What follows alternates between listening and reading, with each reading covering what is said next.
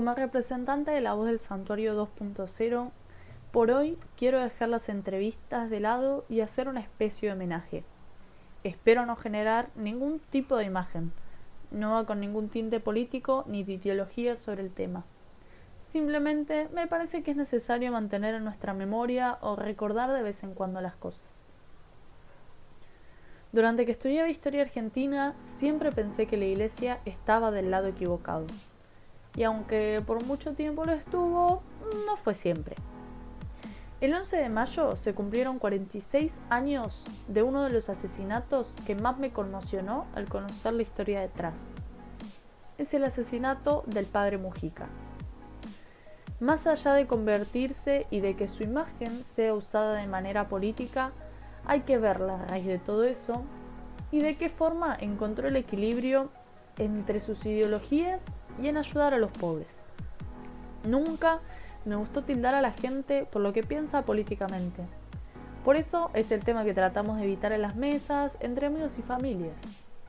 Sin embargo, sin política, muchas veces hacer las cosas a nivel social es imposible. Hoy estamos atravesando una situación muy fuerte a nivel país. El 5 de mayo, el movimiento de curas villeros homenajeó a uno de sus fundadores por las redes sociales y leyendo una carta de la cual les quiero compartir una frase. En este aniversario del asesinato y martirio de nuestro querido padre Mujica, los curas que vivimos en las villas renovamos y actualizamos nuestro compromiso con los vecinos y vecinas. Los pobres nos enseñan que los tiempos difíciles son para unir y no para que nos sigamos dividiendo. Mujica no fue solo el cura peronista o el que hizo algún trato con Perón hace tantos años. Quiero contarles un poco de su vida para que cada uno piense lo que le deja esta historia. Fue criado en una familia de bien, se ordenó en 1959 luego de haber estudiado en el Seminario Metropolitano. Antes de ordenarse, viajó a Europa y visitó a Perón en su exilio en Puerta de Hierro. Y aunque no se sabe exactamente de qué se habló, sí fue suficiente para que Mujica se comprometiera socialmente. Estando en París, conoció el movimiento de los sacerdotes por el tercer mundo, un grupo que surgió después del Concilio Vaticano II, tratando de articular el documento con los pobres, lo que lo haría acercarlo más a los escalones bajos de la sociedad. En 1970, pleno momento de Montoneros, mm, decidió presidir el funeral de los representantes, Fernando Valmedina y Carlos Ramos.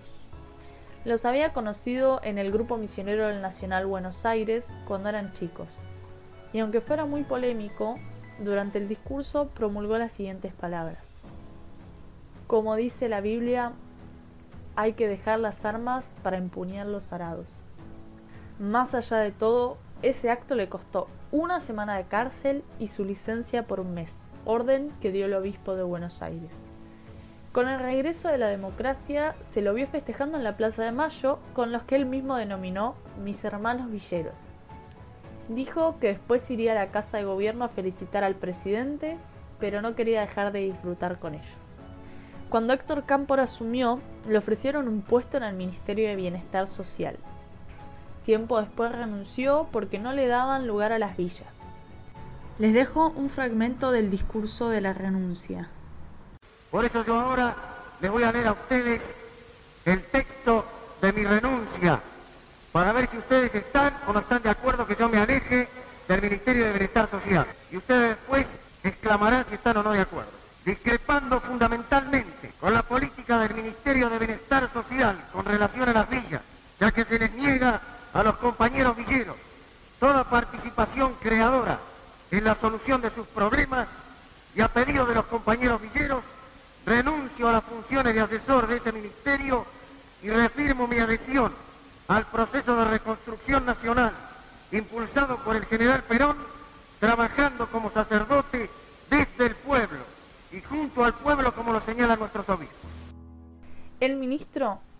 el mismo que lo mandaría matar unos años después. Ya para esta altura, su imagen estaba por todas partes. Cuando salía por la tele era muy claro para dar sus opiniones y siempre estar del lado de las villas. Todas estas exposiciones le costaron una bomba en su casa, que no explotó mientras que él estaba. Cuando llegó el 11 de mayo de 1974, llegó el día más oscuro para aquellos que se sintieron escuchados durante años. En la parroquia Francisco Solano, luego de presidir una misa, Mujica se dirigía a su auto con una pareja amiga, cuando desde otro vehículo le dispararon con una ametralladora 20 veces. En él impactaron 14 balas. Cayó mirando la pared su asesino se acercó y le dio el último disparo por la espalda. Años después se supo que lo mandaron a matar de la AAA. Y como dije antes, el que era ministro de Bienestar Social, López Rega. En el hospital, cuando iba a ser atendido, porque llegó con vida, le dijo a las enfermeras que primero atendieran a Ricardo Capelli, su amigo, el que estaba con él en el momento de los disparos. Y como me gusta decir a mí, terminaron con él, pero no con su legado. Su ser carismático lo llegó muy lejos. Es una parte indispensable dentro del movimiento de los curas villeros. Es un ejemplo para ellos. La obra más importante es la fundación de la parroquia Cristo Obrero en la Villa 31 de Retiro, donde hoy descansan sus restos. Los quiero invitar a ver un video que está en YouTube que se llama Pensamientos del Padre Carlos Mujica. Son unos compilados de preguntas que le hacen algunos jóvenes en un programa de televisión, pero el que más me llama la atención a mí es casi al final una parte titulada La violencia de arriba, que textualmente dice así. Nuestro pueblo sencillo y humilde es profundamente pacífico. Lo que sucede es que ese pueblo padece terriblemente la violencia la violencia de ir cada día con el diario bajo el brazo a preguntar si se consigue trabajo. Cada vez que viene alguien a ofrecerme trabajo, yo agarro el micrófono de la capilla y llamo a las seis personas, y se presentan 60. La violencia de no saber qué va a dar de comer al día siguiente. Lo que pienso es que mi pueblo es sumamente pacífico, pero tiene paciencia. Y la paciencia tiene un límite. Me sorprendió escuchar en ese relato la convicción y claridad con la que se expresa. Pero ojo, en los comentarios de ese mismo video se lo acusa de dejarse llevar por los niveles eclesiásticos. Personalmente lo llamaría dejarse llevar por Jesucristo. Porque hay otra frase de él que justamente lo relaciona con esto que les acabo de decir, que dice así, Nada ni nadie me impedirá servir a Jesucristo y a su iglesia, luchando junto a los pobres por su liberación. Si el Señor me concede el privilegio que no merezco de perder la vida en esta empresa, estoy a su disposición. Ahora se los quiero traer más acá. En sus comunidades, ¿Cuántas personas con el deseo de levantar las clases sociales más bajas podemos encontrar? ¿Cuántas personas que tengan en su interior el deseo de ayudar a los pobres como lo tenía el padre Mujica? Pero no me refiero a las reuniones, a los encuentros. Hablo de las salidas, pero también de encuentros con los pobres el Papa Francisco nos pide una iglesia en salida, no en salida de casa de iglesia. Alimentemos esas ganas de ayudar a los pobres que tenía Mujica. Sembremos en nosotros la semilla de ese deseo, esas ganas de ser misioneros. Francisco denomina a la iglesia en salida como la comunidad de discípulos misioneros que primerean, que se involucran, que acompañan que fructifican y festejan. También en la misma encíclica dice, todos tenemos el derecho de recibir el Evangelio. Debemos anunciarlo sin excluir a nadie, como quien comparte una alegría. La iglesia no crece por proselitismo, sino por atracción.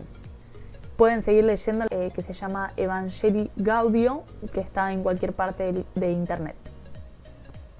Ahora, si el Papa nos invita, ¿por qué no podemos reflexionarlo y seguir adelante con eso?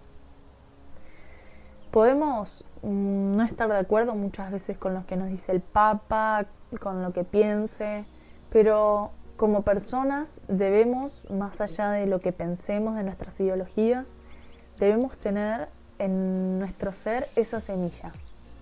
Regar esa semilla de ayudar al hermano que más nos necesita. Por eso, en esta situación que estamos atravesando a nivel mundial, donde muchas veces a los que en las comunidades participan haciendo estas actividades no pueden salir o lo que sea, quiero invitar en especial a los jóvenes que estén escuchando, que ojalá sean muchos. Quiero que seamos eh, nosotros los que salgamos con hambre de ayudar al pobre, al hermano que nos necesita. Hay comedores, hay actividades que nos están esperando. Si hacemos las cosas con Jesús, nunca nos sentiremos solos ni en peligro. Amén. Amén, que es lo más puro que podemos pasar, el sentimiento más hermoso. El otro día leí una frase que me quedó mucho. Si tu primer amor es Dios, el segundo será magnífico. Esta frase la podemos interpretar de mil maneras. No necesariamente tenemos que pensar en una pareja podemos pensar justamente en eso, en amar al prójimo, en amar a un hermano. Para terminar con este momento, quiero leer una oración que el padre Mujica solía rezar en misa y que se dice que, que la escribió él mismo. Señor, perdóname por haberme acostumbrado a ver a los chicos que parezcan tener 8 años y tengan 13. Señor, Perdóname por haberme acostumbrado a chapotear en el barro. Yo me puedo ir, ellos no. Señor, perdóname por haber aprendido a soportar el olor de aguas servidas, de las que no puedo sufrir. Ellos no. Señor, perdóname por encender la luz y olvidarme que ellos no pueden hacerlo. Señor, yo puedo hacer huelga de hambre, y ellos no, porque nadie puede hacer huelga con su propia hambre. Señor, perdóname por decirles, no solo de pan vive el hombre, y no luchar con todo para que rescaten su pan. Señor, quiero quererlos por ellos y no por mí. Señor, quiero morir por ellos, ayúdame a vivir para ellos. Señor, quiero estar con ellos a la hora de la luz. Simplemente quiero o quise acercarles un poco de también lo que compone la historia argentina y lo que es un poco la iglesia en nuestro país. Gracias por escuchar. Espero que este podcast les deje algo bueno, algo para reflexionar. Mi deseo es llevar su misión y su nombre. Si te gustó, no dudes en darle me gusta y compartirlo para seguir creciendo y llegar a más personas. Ave María Purísima.